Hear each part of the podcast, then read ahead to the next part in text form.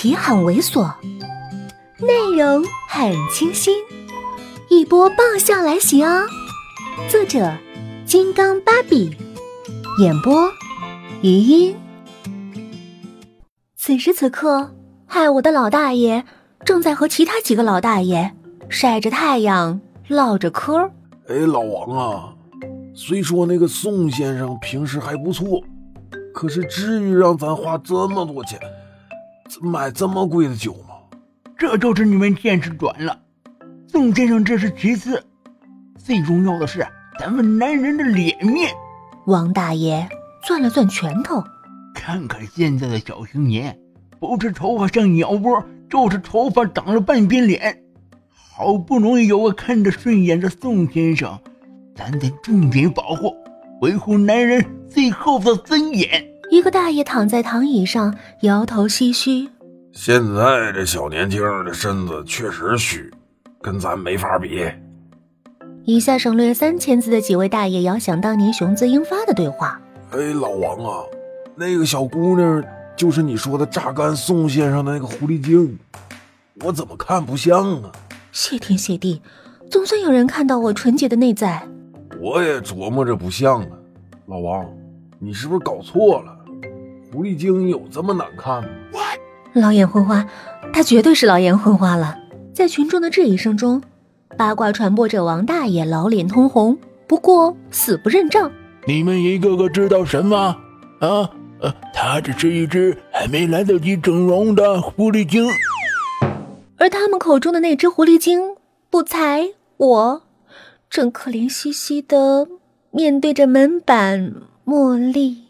秦青，这次声音温度比刚刚还低，我不寒而栗，心中哀叹：同样是医院，同样是旧爱重逢，为什么人家尤佳期就可悲可叹，到了我这儿就成了一场闹剧？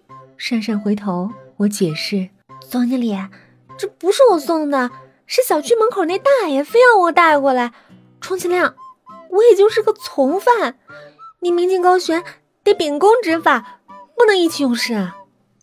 他瞪着我，虽然他穿着病号的条纹服，那气势却十分骇人。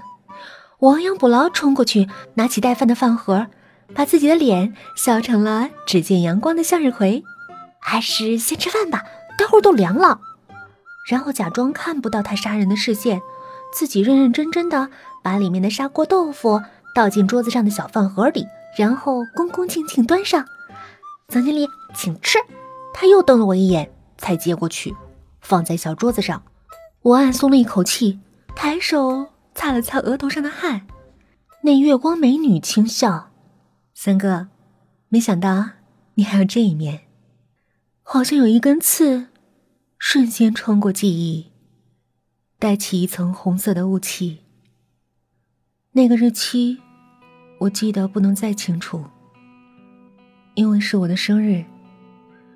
我跟苏亚文庆祝了一天之后，在老地方继续庆祝。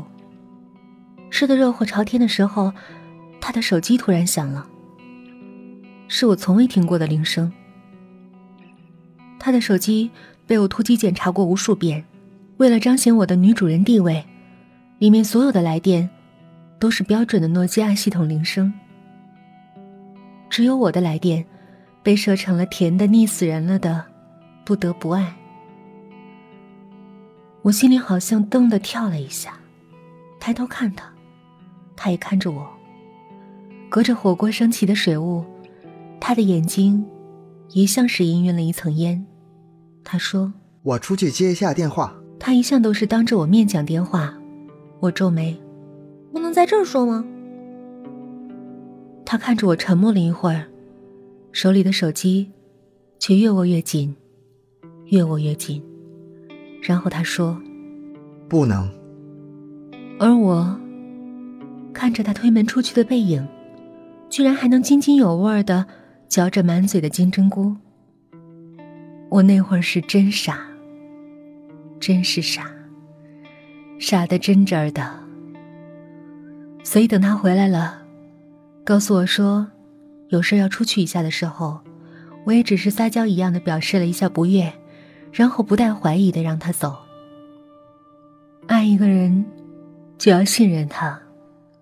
这句话后来证明，是他妈的纯放屁。我信任的人，连着两个礼拜都不见人影。再见我的时候，他饱含歉意的跟我说：“青青，你很好，我是真的很喜欢你。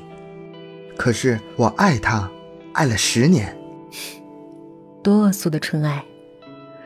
他是他的青梅，可是，在他心里，他的竹马却是另一个人。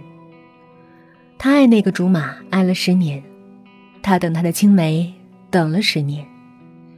可怜的小青梅追到了美国。”可惜，还是被人当妹妹对待，在异乡的孤独加上得不到爱情的安慰，让他终于回头，看到了一直默默在他背后的那个人——我的男朋友。